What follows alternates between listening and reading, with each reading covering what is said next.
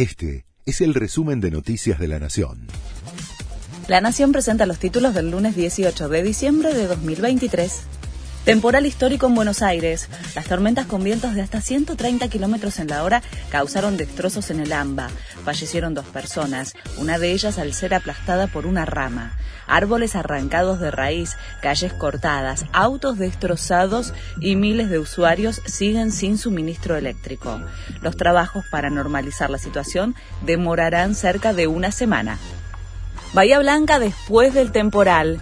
El presidente junto a cuatro ministros y el gobernador bonaerense estuvieron en la ciudad donde el fenómeno dejó 13 muertos. Hay 14 personas internadas, seis de ellas heridas de gravedad y 600 evacuados. El gobierno va a mantener la emergencia en el sector energético y prorroga la intervención en el ENRE y en Argas. Lo hizo a través de un decreto que fue publicado hoy. Desde la Secretaría de Energía dijeron que la publicación del DNU se relaciona con la voluntad del gobierno de normalizar las tarifas y que se conocerá el nombre de los interventores esta semana. Chile volvió a rechazar una nueva constitución. El en contra a la propuesta redactada por la derecha se impuso por 55,7% de los votos ante la opción a favor, que llegó a 44,2%.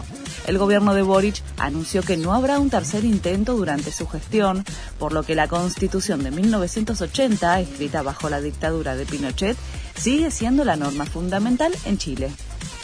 Román Riquelme es el nuevo presidente de Boca.